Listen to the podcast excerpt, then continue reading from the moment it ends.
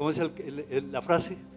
Me alegraré en las batallas, porque conmigo aquí estarás.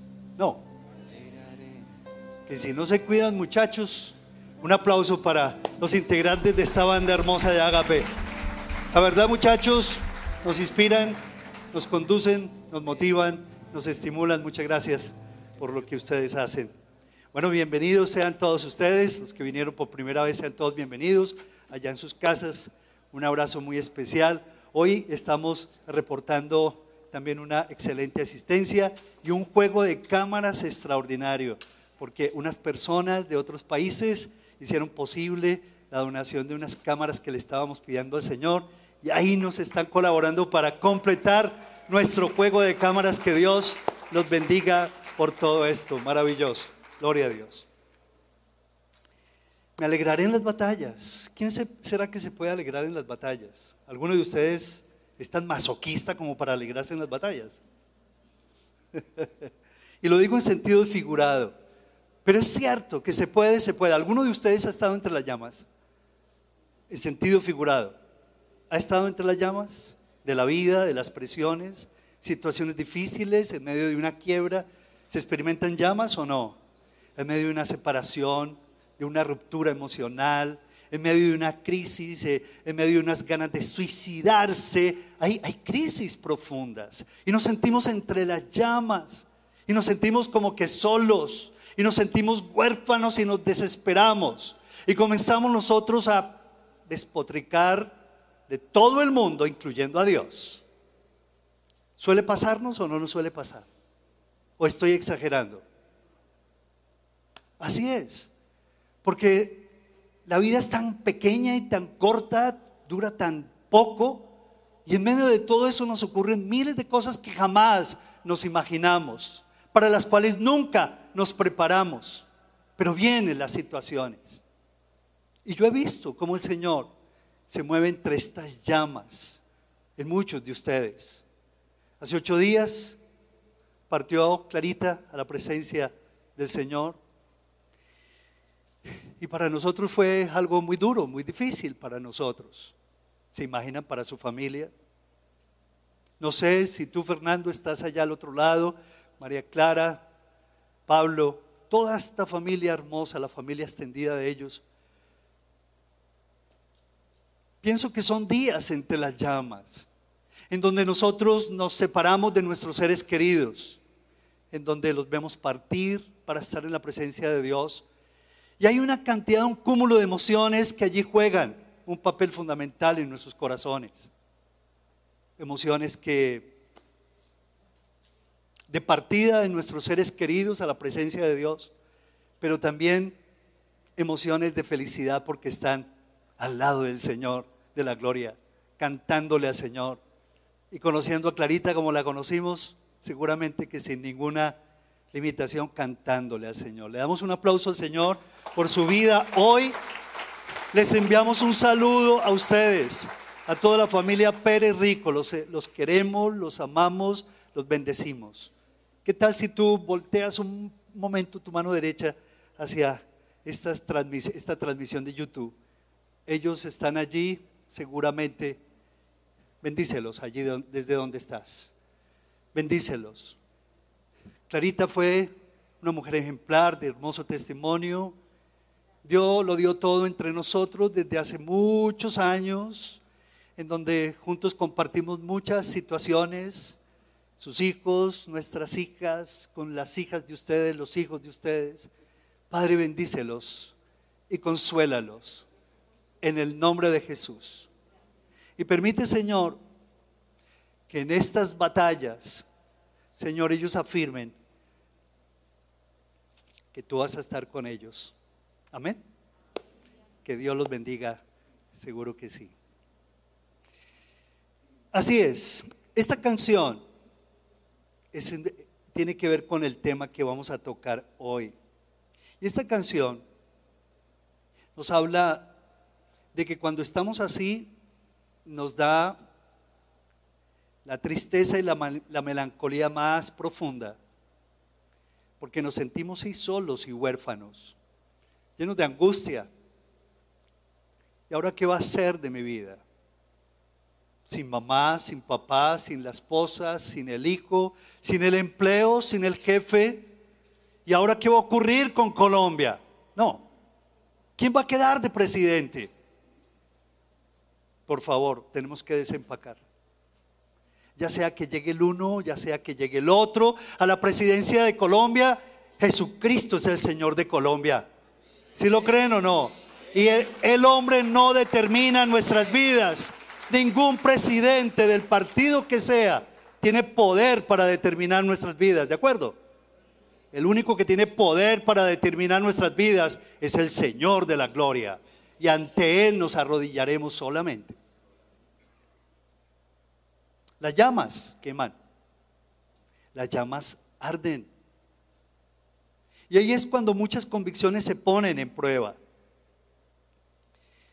La escritura narra una historia hermosa que está en Daniel capítulo 3, si me acompañan por favor.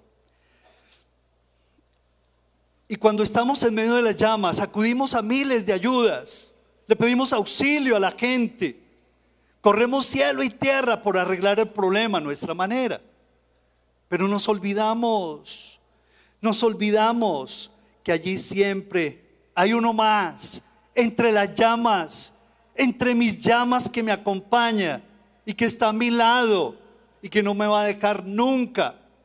Es más, aún más allá de la muerte nos conducirá. Hace ocho días, en la despedida de Clarita, yo vi a ese, al Señor entre las llamas, caminando entre, entre su familia. Y los vi venir acá y contar testimonio de cómo su mamá, de cómo el legado de su mamá los marcó desde pequeñitos su insistencia, su oración, su intercesión. Y aquí vinieron, entre las llamas, y le contaban a una gran cantidad de personas en este auditorio que vinieron a acompañar a la familia. ¿Cómo había sido ese proceso con su mamá? ¿Cuál fue el legado que les entregó la mamá? Y hablaban y cantaban y María Clara le compuso una canción y Pablo le, le cantó también al Señor y Fernando dio gracias a Dios, no sé cómo lo hizo. Y vinieron las hermanas a cantarle una canción al Señor. Vi al Señor entre las llamas caminando con esa familia, dando testimonio del gran amor y fidelidad de Dios. Porque es entre las llamas que también Dios quiere que demos testimonio, no solamente en las buenas, sino es en medio de, las llamas que arden, Dios quiere que demos testimonio, que lo representemos, que lo, que lo adoremos, que demos testimonio del Señor. En Daniel capítulo 3 narra una conmovedora, historia de tres jóvenes amigos de Daniel. Allí no estaba Daniel, pero sí estaban sus tres jóvenes amigos. ¿Recuerdan lo que alguna vez eh, Daniel Correa nos compartía? ¿Quiénes estaban allí? Bueno, muy bien. Y estaban estos tres muchachos, Sadrach, Mesach y Abednego. Y estaban estos, estos jóvenes en medio de un esplendor babilónico impresionante. Era el imperio de los caldeos en su gran furor. Nadie lo podía negar. Pero estos tres jóvenes hebreos fueron presionados para, para que adorasen una estatua de oro y para que se convirtieran en idólatras. Y fueron tanto presionados que se firmó una, rey, una, ley por el, el rey Nabucodonosor. Estoy en el versículo capítulo 3 de Daniel, del libro de Daniel, capítulo 3, el versículo 5. Los tres muchachos fueron presionados a tenerse que arrodillar ante una tremenda estatua de oro que medía 30 metros, ¿cierto?, de longitud tan alto como cuánto? Un edificio por ahí de 15 metros, de 15 pisos alrededor. y de tres metros de ancho. Y miren lo que dice en el capítulo 3, versículo 5. Este dicto decía lo siguiente, tan pronto como escuchen la música, las trompetas, las flautas, las cítaras, las liras, arpas, zampoñas y otros instrumentos musicales, todos los pueblos, óyelo bien, todas las naciones y gente de toda lengua deberán inclinarse y adorar la estatua de oro que rey Nabucodonosor ha mandado a levantar. Versículo 6. Todo el que qué? Todo el que no se incline ante ella, ni la adore, será arrojado de inmediato a un horno de llamas, parecido a estas llamas, ¿cierto? Era una estatua, como todos los, grandes hombres que se llaman grandes líderes, grandes estadistas.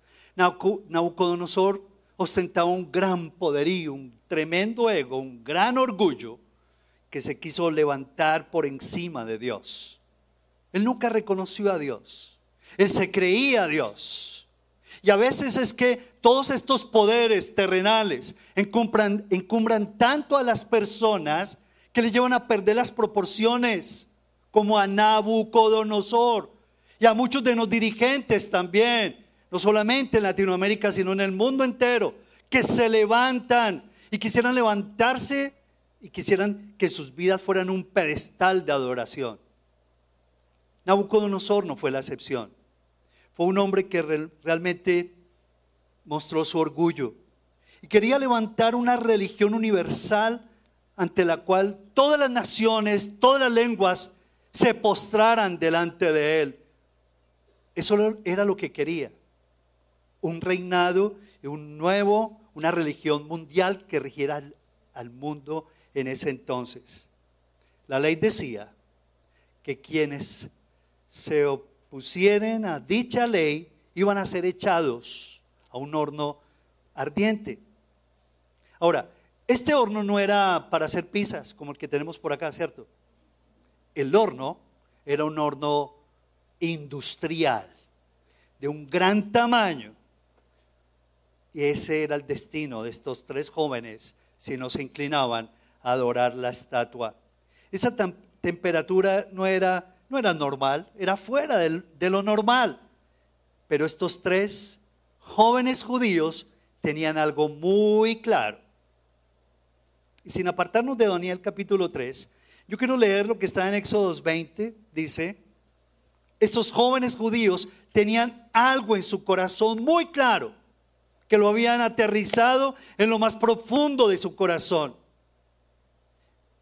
No lo recordaban como una predicación que va y viene, que viene y va. Lo recordaban como un principio fundamental que lo habían cultivado en el fondo de su corazón. Allí el Señor les decía, en Éxodo capítulo 20, dice, no tendrás dioses ajenos delante de mí. No te harás imagen ni ninguna semejanza de lo que está arriba en el cielo ni abajo en la tierra, ni en las aguas debajo de la tierra. No te inclinarás a ellas, ni las honrarás, porque yo soy Jehová tu Dios, fuerte, celoso, que visito la maldad de los padres sobre los hijos hasta la tercera y cuarta generación de los que me aborrecen, y hago misericordia por millares a los que me aman y guardan mis mandamientos. Esto no era un juego para ellos. O se arrodillaban ante el Dios de turno, o se erguían ante el Señor de los ejércitos. Es, increíble cómo ellos tenían que, que tomar esta, esta tremenda decisión. No te harás imagen ni ninguna semejanza de lo que está arriba en el cielo ni abajo en la tierra. No tendrás dioses ajenos. ¿Cuál es la primera lección que nos enseñan Sadrach, ¿quién más? Mesac y Abednego. ¿Se los aprendieron? No. Sí, seguro. Por pura fe les digo que sí. Pero ellos, ¿qué, ¿qué, pasó? En primer lugar, ellos actuaron por fe. Estos tres muchachos no se arrodillaron, La escritura dice que en los posteriores tiempos van a haber cosas difíciles de asimilar, ¿cierto? La escritura dice que va a haber hambres y pestes y van a haber guerras, nación contra nación, reino contra reino, enfermedades, eh, va a haber hambre, va a haber calamidades, pero dice el Señor, cuando ustedes vean aquellas cosas, ¿qué? No se angustien. Más bien, levanten sus cabezas, erguíos, dice la palabra, erguíos y levantad vuestra cabeza porque vuestra redención está cerca. La venida del Señor está cerca. ¿Sí lo creen o no? Y eso fue lo que pasó con ellos. Ellos como que entendieron que ese era el momento para afirmar su fe ante el rey Nabucodonosor o el que fuera. No se arrodillaron, no lo hicieron. Y no lo hicieron simplemente porque les tocaba, sino porque tenían en su corazón una profunda convicción del Señor. Amaban tanto a Dios, eran tan fieles al Señor, que esa fidelidad y conocimiento de Dios fue lo que los mantuvo firmes y fieles en momentos de presión. ¿Alguno de ustedes ha estado en momentos de presión? hostigado por amigos, por vecinos, por el que dirán, por la familia. ¿Sí o no? Muchos de nosotros hemos sido hostigados, presionados. Y aquí hay una prueba, un ejemplo eh, maravilloso, porque ellos se mantuvieron allí, firmes, no se arrodillaron ante ninguna estatua de ningún hombre. Ellos tenían su corazón en el Señor y ante el único que se postraban era ante el Señor de los ejércitos. Pase lo que pase.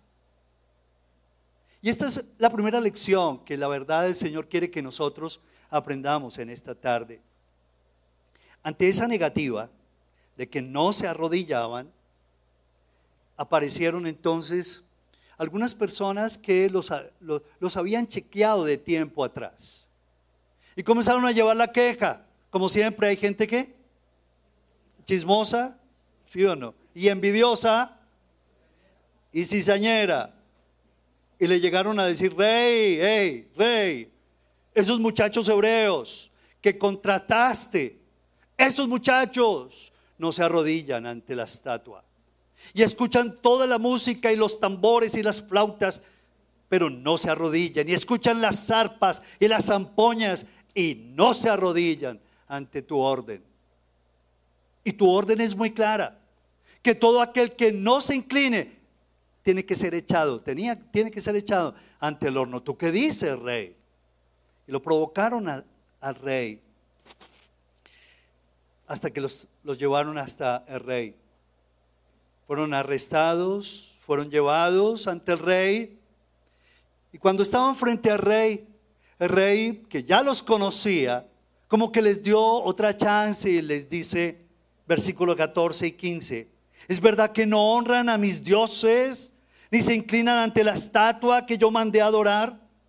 Es verdad que ustedes me están desafiando. Es verdad que ustedes van a escoger ser echados en el horno que inclinarse ante la estatua de oro. Como en aquel entonces ellos fueron presionados a adorar otros dioses. Y hoy también, tú y yo, somos presionados a inclinarnos ante otros dioses. Hoy se levantan muchos dioses. ¿Cuáles son esos dioses entre nosotros? Dioses que nos amenazan con quitarnos nuestra libertad individual, dioses que arrasan nuestras creencias, dioses que invocan el libertinaje, la revolución sexual, el alcoholismo, drogadicción, el aborto, la pornografía, la, la decadencia política y moral de nuestros tiempos. Dioses que nos llevan a inclinarnos a cuanta ideología nueva que llega, sobre todo la ideología de género. Dioses que nos llevan a ver cómo nuestros niños son expuestos adoctrinamientos peligrosos.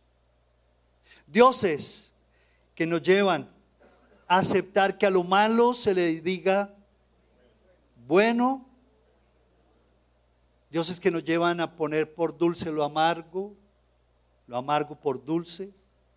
Dioses que nos llevan a ver cómo la destrucción de la familia es una realidad hoy en día. Por otros formatos. Bienvenidas las familias maravillosas pero la verdad es que la familia está siendo aturdida en sus principios. Porque es mucho más fácil manipular al individuo solo, que queda solo. Porque sabe que la familia es un bastión de seguridad. Son dioses que nos llevan a, a manipular miles de cosas. Y ahí es cuando nosotros tenemos que tomar decisiones. Hacemos de nuestros amigos dioses. Hacemos de la esposa un dios hoy en día. Hacemos del novio el dios, del carro el dios, del dinero el dios. Y como que nos arrodillamos sin ejercer la mínima presión. El dios estado, el dios jefe, la moda. Y nos amenazan de perder el estatus, la posición, el dinero, si no nos inclinamos ante ellos. Y nos amenazan y nos amenazan con sacarnos de los grupos sociales. Pero aquí vemos un tremendo ejemplo de coherencia con la fe de estos tres jóvenes. Es verdad, Nabucodonosor, es verdad, muchachos, es cierto que ustedes no honran, no honran a mis dioses, a lo que los muchachos le respondieron, versículo 16.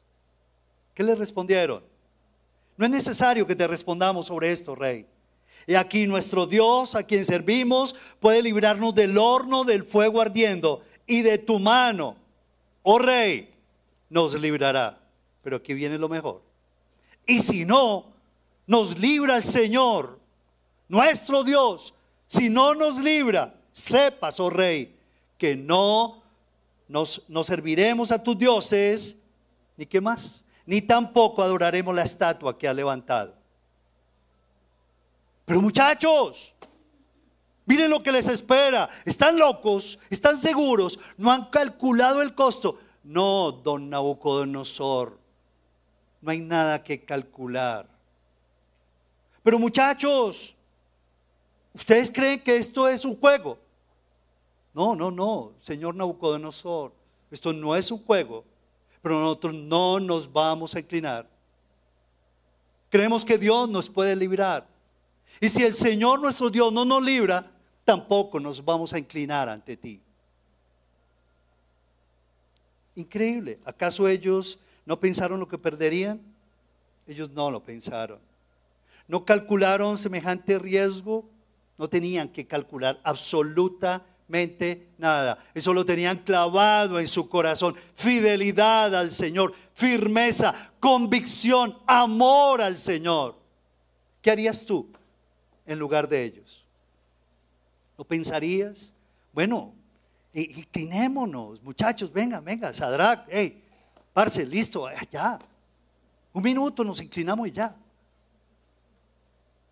Protegemos el empleo, protegemos la platica Protegemos la posición que nos hemos ganado aquí en, Babilonia, porque ellos habían ganado un estatus en Babilonia. No tenían nada que pensar estos muchachos. No nos vamos a inclinar. Ellos fueron valientes, pero ¿saben en qué estuvo, en qué se constituyó la valentía? En una convicción inquebrantable de la verdad inmutable de la palabra de Dios. ¿Aplaudimos al Señor por eso o no? ¿En qué estaban ellos basados?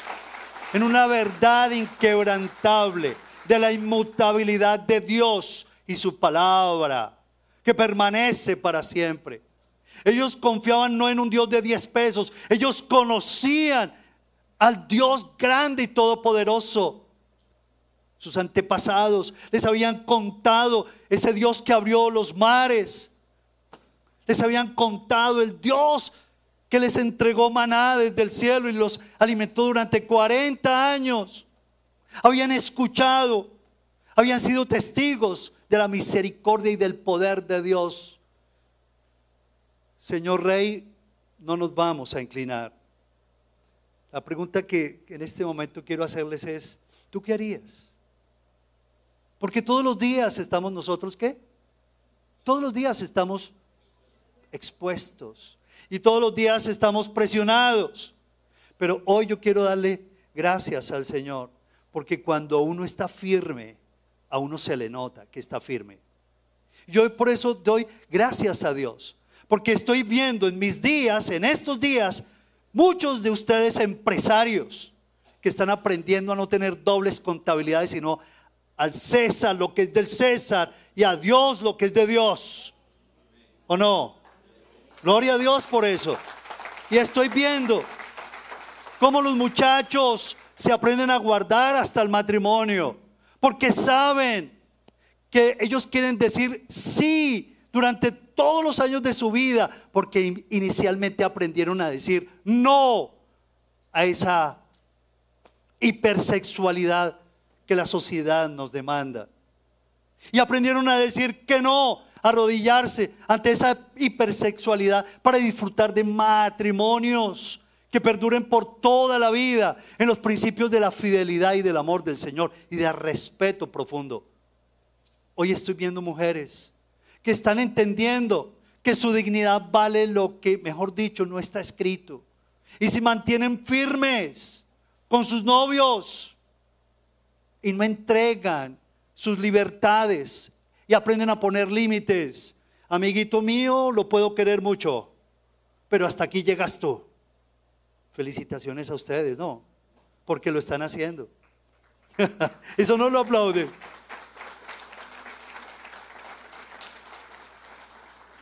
En medio de una sociedad loca, loca, loca, loca, agitada, en miles de direcciones, yo estoy viendo que están combatiendo entre las llamas y que están viendo al Señor entre sus llamas y reciben presiones como cualquier ser humano allá afuera, pero se mantienen fieles ante el Señor.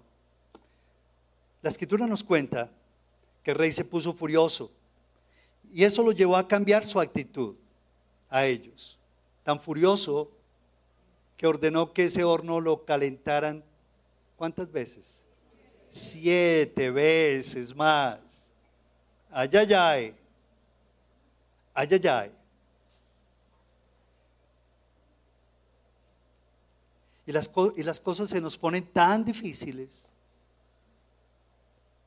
Pero yo le doy gracias a Dios. Porque eso nos está llevando a entender y a probarnos en qué estamos nosotros como cristianos. Si tenemos realmente convicciones o no. Antier me hacían una entrevista en un programa de YouTube. ¿Por qué los jóvenes hoy en día realmente no en la bandera del Señor con pasión en sus universidades? Y yo tenía que reconocer. Sí, porque han estado presionados, porque el paso de la universidad les dio un humanismo que les pervirtió la idea de Dios. Pero cuando entraron en el discipulado cristiano y comenzaron a, desarrollar y a dejar permear el carácter de Jesús en sus vidas, esos jóvenes están dándolo todo por Jesús en las universidades. Y no se arrodillan frente a todas estas filosofías que está imponiendo el mundo. Cada uno de nosotros, ¿de qué estamos hechos? ¿Cuáles son nuestras convicciones? Cuando los muchachos vieron que este horno estaba siete veces más caliente, ellos también tuvieron la oportunidad de echarse para atrás. ¿Lo hicieron? ¿Ustedes qué creen? Ellos no lo hicieron, ¿verdad? ¿Por qué? Porque ellos mantenían su corazón rendido ante el Señor, de rodillas solo ante Dios. A propósito, tú ya estrenaste el salón de guerra que Dios nos regaló. El oratorio, me refiero. ¿Ya lo estrenaste? Y allí hay una inscripción que dice, de rodillas, solo ante Dios, para estar de pie, ante los hombres y las circunstancias. Estrénalo. Ve y estrénalo. Allá no hay un lugar para sentarnos. Eso es un lugar diseñado para arrodillarnos, para estrenar quizás nuestras rodillas y reconocer que necesitamos de la fuerza del Espíritu de Dios para soportar tantas cosas y mantenernos fieles, firmes, dando el mejor testimonio y seguir viendo cómo el Señor nos respalda y abre los cielos y derrama bendición que sobreabunde sobre cada uno. ¿Lo creen o no? Pero no solamente estrenenlo, sino que vayan allá frecuentemente para entrenarse, entrenar sus rodillas y su corazón. Versículo 21. Vamos a ir allá, por favor. Versículo 21, capítulo 3, estamos en el 3. Fue así como los arrojaron al horno con sus mantos, sandalias, turbantes y todo, es decir, tal y como ellos estaban vestidos. Tan inmediata fue la orden de rey, tan caliente estaba el horno, que las llamas alcanzaron y mataron a los soldados que arrojaron a Sadrach, Mesad y Abednego, los cuales atados de pies y manos cayeron dentro del horno en llamas. En ese momento Nabucodonosor se puso de pie y sorprendió, y sorprendido les preguntó a sus consejeros, ¿acaso no eran tres hombres que atamos y qué? Y arrojamos al fuego, así es su majestad. Le respondieron, pues miren, exclamó, allí en el fuego veo a cuatro hombres sin ataduras y sin ningún y sin daño alguno. Y el cuarto tiene la apariencia de un Dios. En segundo lugar, son tres lecciones que vamos a aprender hoy. En segundo lugar, a la fidelidad y firmeza solo ante Dios viene el resplandor de su gloria. ¿Podrían repetirlo? A la fidelidad y firmeza solo ante el Señor viene el resplandor de su gloria. Usted quiere ver, tú quieres ver el resplandor de la gloria de Dios. Qué bueno que tú aprendas a mantenerte fiel y firme ante el Señor. Muchos queremos ver el resplandor de su gloria, pero seguimos arrodillándonos ante los dioses de turno por nuestros miedos, nuestros prejuicios, nuestra cultura, nuestra educación y nuestra falta de fundamentación espiritual. Por eso yo, yo les rogamos, no se queden sin, sin doctrina cristiana, sin, sin comer palabra de Dios, no se queden, por favor, alimenten sus corazones. Estos tres muchachos tuvieron la oportunidad de echarse para atrás, pero no lo hicieron. ¿A la qué? A la fidelidad y firmeza. Solo ante el Señor viene resplandor de su gloria. Y ahí es cuando el Señor nos acompaña en medio de nuestras llamas. Y ahí es cuando el Señor no te deja solo como, como a mí no me dejó solo hace unos meses. No me dejó solo y me abrazó y lo vi entre mis llamas. Y en medio de mi derrame me, me abrazó, me guió, me sacó al otro lado el Señor. Lo he visto tantas veces entre mis llamas abrazándome, guiándome, pastoreándome, protegiéndome. Y a ustedes también, ¿no lo han visto? ¿Sí lo han visto o no lo han visto?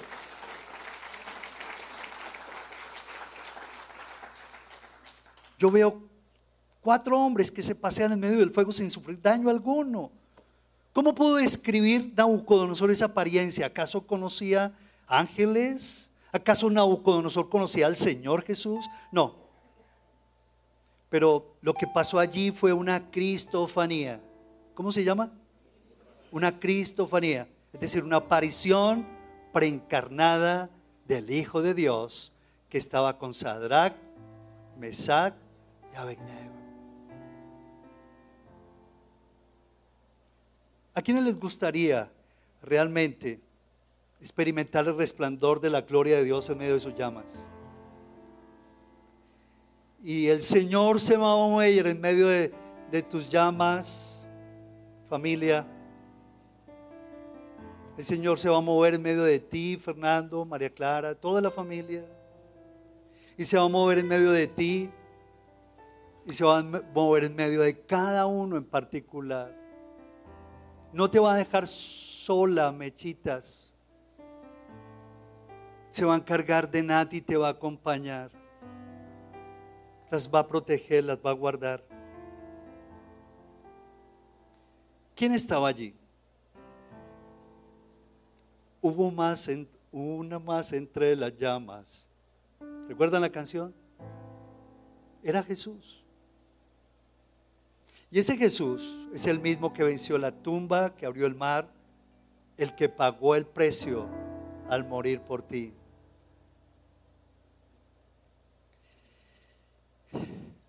Versículo 26 y 30 al 30. Cuando Nabucodonosor vio todo esto, comenzó a decir, alabado sea el Señor de estos jóvenes, que envió a su ángel y los salvó. Ellos confiaron en él y desafiando la orden real, optaron por la muerte antes que honrar o adorar a otro Dios que no fuera el suyo. Por tanto, yo decreto que se descuartice a cualquiera que hable en contra del Dios de Sadrach, Mesach y Abednego y que su casa sea reducida a cenizas, sin importar la nación a que pertenezca o la lengua que hable. No hay otro Dios que pueda salvar de esta manera. ¿Y qué fue lo que pasó? Terminamos con el versículo 30. Después de eso, el rey promovió a Sadrach. Si les gusta ese versículo o no? Yo creo que no. ¿Qué pasó ahí? Después de esto, el rey promovió a Sadrach, Mesach y Abednego a un alto puesto en la provincia de Babilonia. Y la tercera lección, con esto terminamos.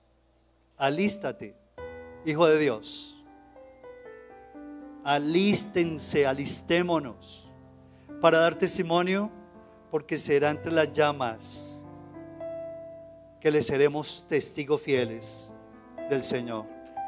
Amén o no. Alistémonos.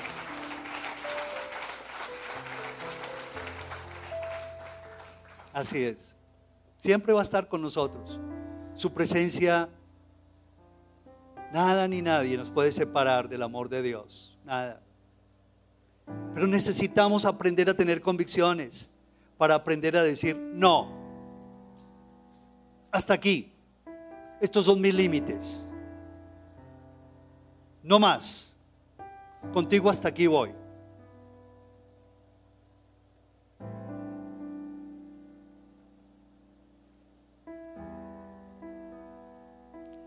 Que cada uno de nosotros tengamos ese deseo en nuestro corazón de ver el resplandor de la gloria de Dios. Que no nos conformemos a dioses de turno que no sirven para nada. Que le digamos, Señor, yo quiero ver el resplandor de tu gloria, Padre.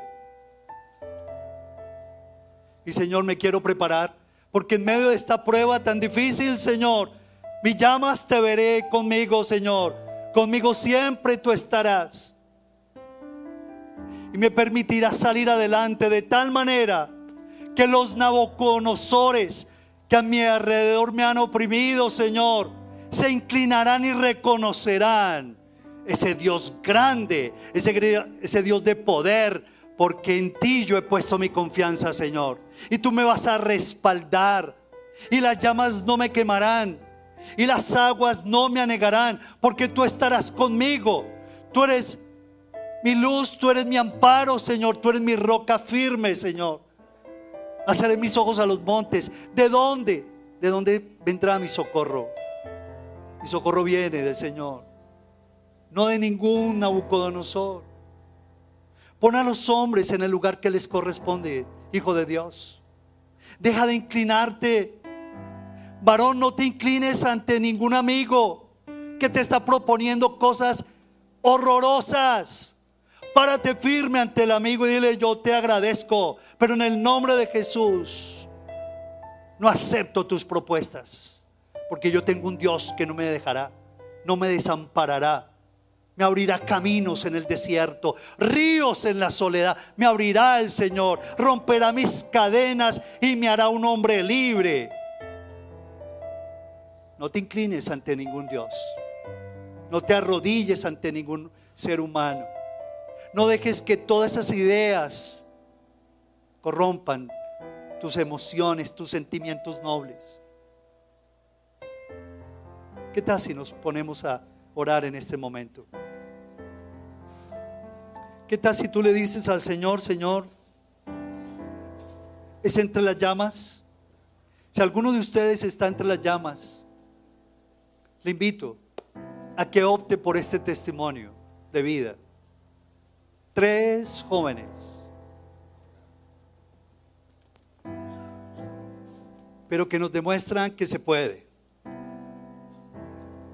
que se puede, que se puede estar de rodillas solo ante Dios para poder estar de pie ante los hombres y circunstancias. Tres jóvenes que nos demuestran que cuando se confía en el Señor, se ve resplandor de su gloria, resplandor de su gloria. Que cuando tú estás caminando entre llamas, es el mejor momento para dar testimonio como ustedes van a brillar. Y van a dar testimonio de ese Dios grande y todopoderoso que se mueve entre ustedes, entre nosotros en nuestras llamas. Rey, no nos vamos a inclinar, Dios nos puede librar. Y si no nos libra, porque algunas se ganan, otras se pierden, no nos vamos a inclinar tampoco. Solo ante nuestro buen Dios. Inclina tu rostro allí donde estás. Que tú le puedas decir al Señor, Señor, Gracias Padre, porque así como tú enviaste a Cristo Jesús, Señor, es así como se abren nuestros corazones en esta tarde, Señor, para disfrutar de esa presencia eterna, Señor. Hoy te damos gracias, Padre, porque nos has librado y tú eres el mismo ayer, hoy y por los siglos y seguirás extendiendo sobre nosotros tu misericordia. No nos abandonarás. Tú eres digno de mi confianza, dile al Señor. Y gracias porque tú envías tu gran poder, Padre. Hoy me someto de manera completa ante ti, Señor. Y no queremos llenarnos de las voces de los hombres que nos obligan a inclinarnos, oh Dios. Tú mismo, Señor, mereces una lealtad total, nuestra total lealtad. No pedazos de lealtad. Tú no quieres, Señor, un doble ánimo en mi corazón. Tú lo que quieres, Señor, es que te entregue todo mi ser, Padre. Y que yo pueda decirle a la gente que me rodea, aunque está mi carne, se deshace, yo aún más confiar en el Señor de los ejércitos. Oh bendito Dios, tú mismo me permites, dile al Señor, reflejar a los demás tu presencia en medio de esta llama, Señor. Y por eso yo quiero mantenerme fiel, fiel y firme ante ti, Padre. Levanta tu voz y díselo, díselo. Si vas a iniciar ese proyecto, no te inclines ante dioses. No cedas ante pretensiones. Ese ministerio crecerá. Ese ministerio se multiplicará en el nombre de Jesús. Y el Señor enviará su ayuda, su provisión, porque le estás obedeciendo a Rey de Reyes, Dios de dioses y Señor de señores. Ese empleo, ese trabajo, he aquí que yo te cubro y te voy a abrir una puerta que no te la imaginas. Espera y aguárdate, porque contigo estoy para librarte, dice Jehová el Señor. Adórale y bendícele. Levantemos nuestras voces al Señor. Vamos a cantarle la canción.